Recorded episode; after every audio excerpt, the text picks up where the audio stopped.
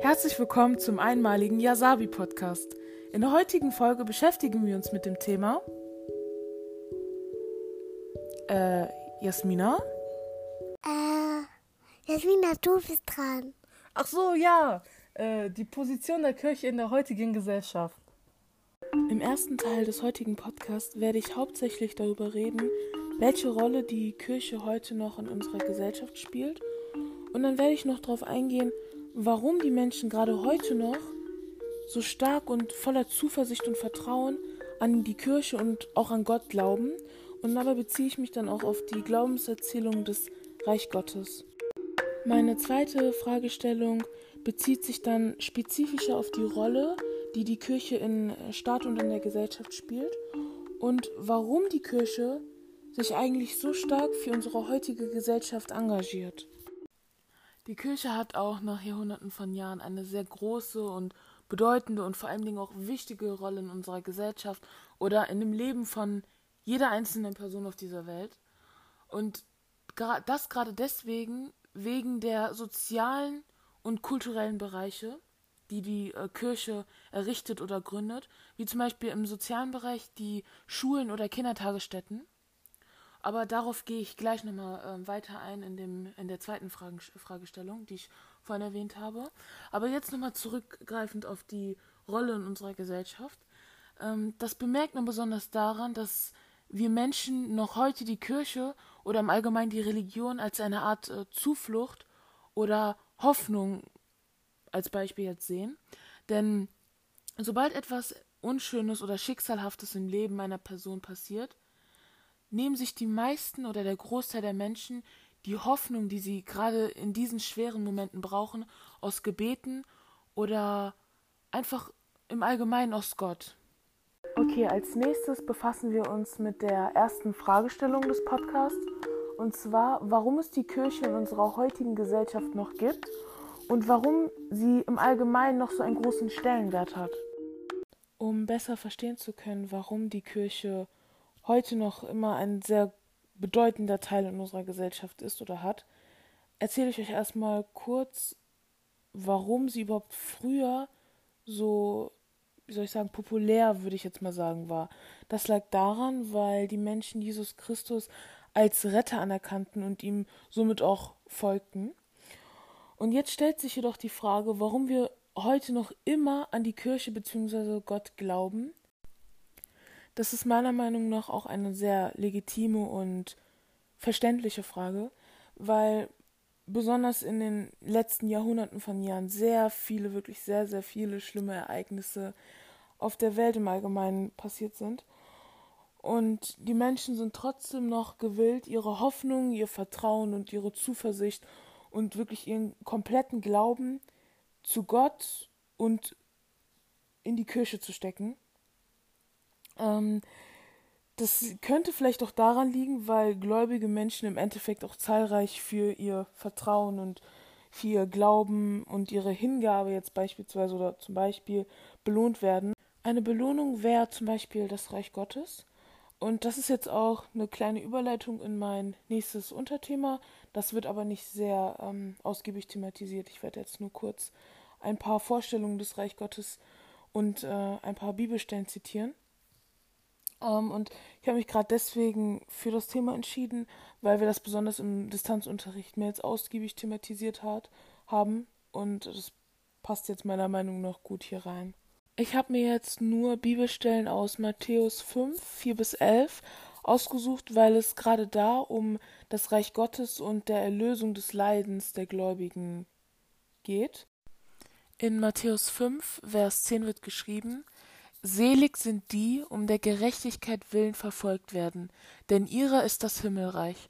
Und im Grunde wird hier geschrieben, dass alle Menschen, die sich sozusagen aufgeopfert haben, beziehungsweise mit vollem Herzen und mit Hingabe für ihre Religion sich eingesetzt haben oder leider auch gestorben sind, weil sie sich gegen jeden gestellt haben, der andere Menschen gegen sein oder ihre Religion gehetzt hat oder auch Lügen verbreitet hat, dass die Menschen, die sich wirklich ko komplett für ihre Religion eingesetzt haben, im Endeffekt belohnt werden, indem sie ins Reich Gottes kommen.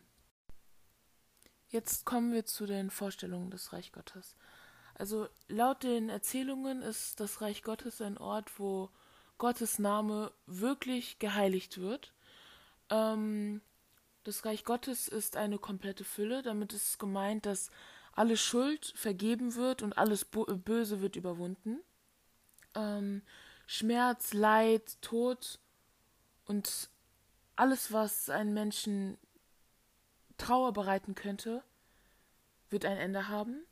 Und existieren wird nur noch Liebe, Gerechtigkeit, Freiheit, Versöhnung und Frieden. Wir sind nun auch am Ende der ersten Fragestellung angekommen.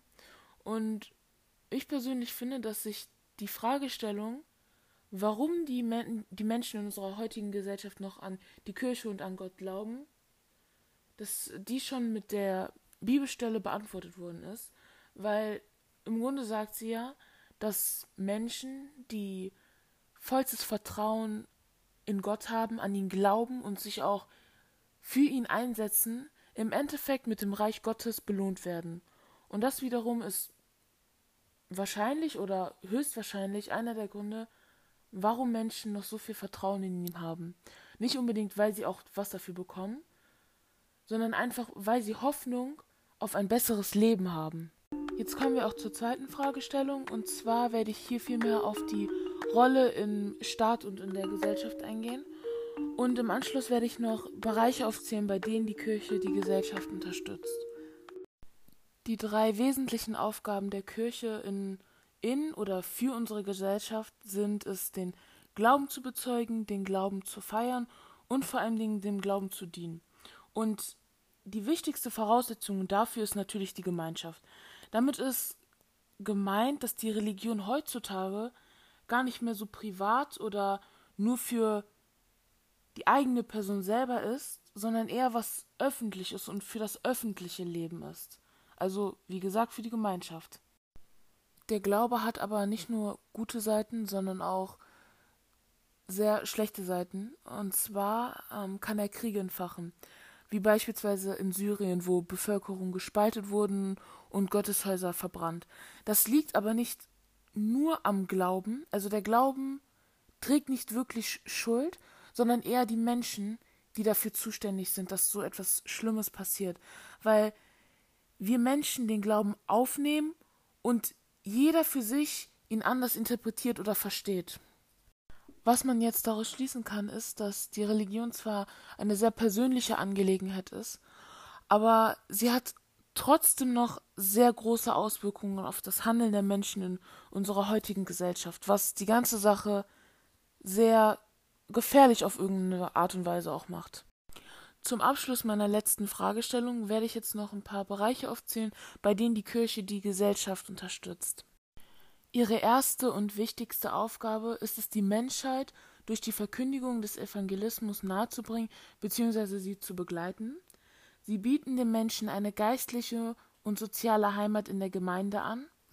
Das Evangelium hat die Verantwortung für Schöpfung und Mitmenschen da man sich für schwache, kranke und alte Menschen einsetzt. Einen weiteren wichtigen gesellschaftlichen Beitrag erbringt die Kirche auch in Bildung und Kultur. Es werden evangelische Schulen, Hochschulen, Akademien und Kindertagesstätten errichtet. Und zum Schluss stellen die katholischen und evangelischen Kirchen jährlich im kulturellen Bereich zwischen 3,5 und 4,8 Millionen Euro zur Verfügung und dieses, diese Summen werden dann beispielsweise für den Denkmalschutz und für Musik verwendet. Abschließend kann man sagen, dass die Religion eine sehr große Rolle in unserer Gesellschaft spielt, gerade weil sie uns so viele Möglichkeiten auf Bildung und im Allgemeinen den gemeinschaftlichen Zusammenhalt gibt. Hier ist Jasmina und ich stelle euch heute den zweiten Teil des Podcasts Yasabi vor. Teil geht es einmal um die Position der Kirche in der heutigen Gesellschaft in einem streng muslimischen Land und um die Position in einem streng christlichen Land. Ich gehe dabei auf die Entwicklung von den Meinungen der beiden Länder zu der Position der Kirche ein. Und zwar ist in Saudi-Arabien der Besitz von nicht islamisch-sunnitischen religiösen Gegenständen verboten. heißt, dass der Besitz von Bibeln, Kreuzen, Rosenkränzen und anderen Materialien, die nicht zu dem Islam gehören, sondern Merkmale einer anderen Religion, nicht erlaubt sind. Es ist außerdem verboten, dort christliche Feiertage wie zum Beispiel Weihnachten, Ostern, Pfingsten und weitere zu feiern. In Saudi-Arabien gibt es auch keine Kirchen, Synagogen oder andere Gebetshäuser außer Moscheen, weil diese und die Errichtung nicht muslimisch bezogener Bauwerke dort ebenfalls verboten sind. Dies liegt laut der Interpretation der Staatsreligion daran, dass auf dem Land, auf dem sich die beiden heiligen Städten Mekka und Medina befinden, kein nicht-islamisches Gotteshaus stehen darf.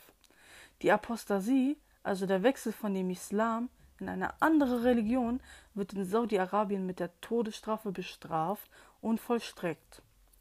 Im März 2012 forderte der Großmufti von Saudi-Arabien in einem Gutachten die Zerstörung aller Kirchen auf der arabischen Halbinsel. Jetzt stellt sich aber die Frage, was ist mit den Christen, die dort leben? Können sie deswegen nicht in einer Kirche beten? Die Antwort auf diese Frage ist zwiegespalten. Denn Laut verschiedensten Medienquellen soll es in Saudi-Arabien zu einem Abkommen zwischen dem Vatikan und der Islamischen Weltliga gekommen sein, welcher unter anderem die Einverständnis für den Bau einer christlichen Kirche bereit erklärt. Unterzeichnet wurde dieses Abkommen von dem Generalsekretär der Islamischen Weltliga, Sheikh Mohammed bin Abdel Karim al-Issa, und dem Präsident des Päpstlichen Rats für den interreligiösen Dialog, Jean-Louis Cardinal Tauran. Tauran unterstützt dabei die Gleichbehandlung aller Bürger ohne Rücksicht auf ihre Religion. Dazu gehören auch Menschen, die sich zu keiner Religion bekennen. Wann diese Kirche erbaut werden soll, ist unklar, da die Medien verschiedene Zeitpunkte nennen. Laut Religionsminister Prinz Mainun habe der Plan die volle Unterstützung des saudischen Königs und vor allem sei der Plan unumstößlich, er könnte sich nicht durch ein Referendum beeinflussen lassen. Er sagt, Abstimmungen liegen nicht in der Tradition des saudischen Volkes. So etwas hat es bei uns noch nie gegeben und wir haben nicht die Absicht, daran etwas zu ändern. Ganz anders sieht es jedoch in Amerika aus. Dort zählt der Glaube, egal an welche Kirche. Denn seit dem amerikanischen Bürgerkrieg Mitte des 19. Jahrhunderts hat man angefangen, Geldstücke mit dem Slogan In God We Trust, auf Deutsch übersetzt, wir vertrauen in Gott, zu prägen. 1957 hat der US-Kongress beschlossen, den Satz nicht nur auf jeden Geldschein zu drucken, sondern ihn zum offiziellen Nationalmotto zu machen. Der Satz ist aber nicht nur einfach dahingesagt. Die Menschen in den USA sind in der Tat überwiegend sehr gläubig. 2008 glaubten laut einer Gallup-Umfrage 78 Prozent der US-Amerikaner an Gott, weitere 15 Prozent an einen universalen Geist. Und jeder zweite besucht zudem mindestens einmal die Woche ein Gebetshaus. Aber wenn dort alle so gläubig sind, gibt es doch bestimmt eine große Staatskirche, oder nicht? Die Antwort ist nein. Wegen des Credos, Hauptsache man glaubt, egal zu welcher Kirche man gehört, konnte sich in den USA keine einzelne Glaubensrichtung durchsetzen. Eine Staatskirche wurde nie gegründet, weil die US-Regierungen nie den Mut hatten, sich über die Verfassung hinwegzusetzen. Einen religiösen Dachverband gibt es auch nicht. Die religiöse Szene ist aufgeteilt. Über die Hälfte der Amerikaner sind zwar Protestanten, aber sie verteilen sich auf viele unterschiedliche Kirchengemeinschaften, wie zum Beispiel Baptisten, Methodisten und Lutheraner. Jedoch vereint keine dieser Kirchen mehr als 10% der Protestanten. Letzten Endes beschäftigt sich jedes Land mindestens einmal mit dem christlichen Glauben, egal welche Religion dort am meisten vertreten ist, und zudem wird immer versucht, einen Kompromiss zu finden, damit es keine Diskriminierung gibt, die Vielfalt erhalten bleibt und am wichtigsten, damit die Hauptaussage jeder Religion vertreten bleibt, nämlich, dass jeder Mensch willkommen ist und dass man andere Religionen akzeptieren sollte.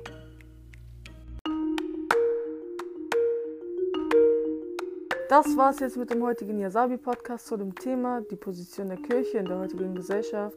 Ich hoffe, es hat euch gefallen und bis zum nächsten Mal.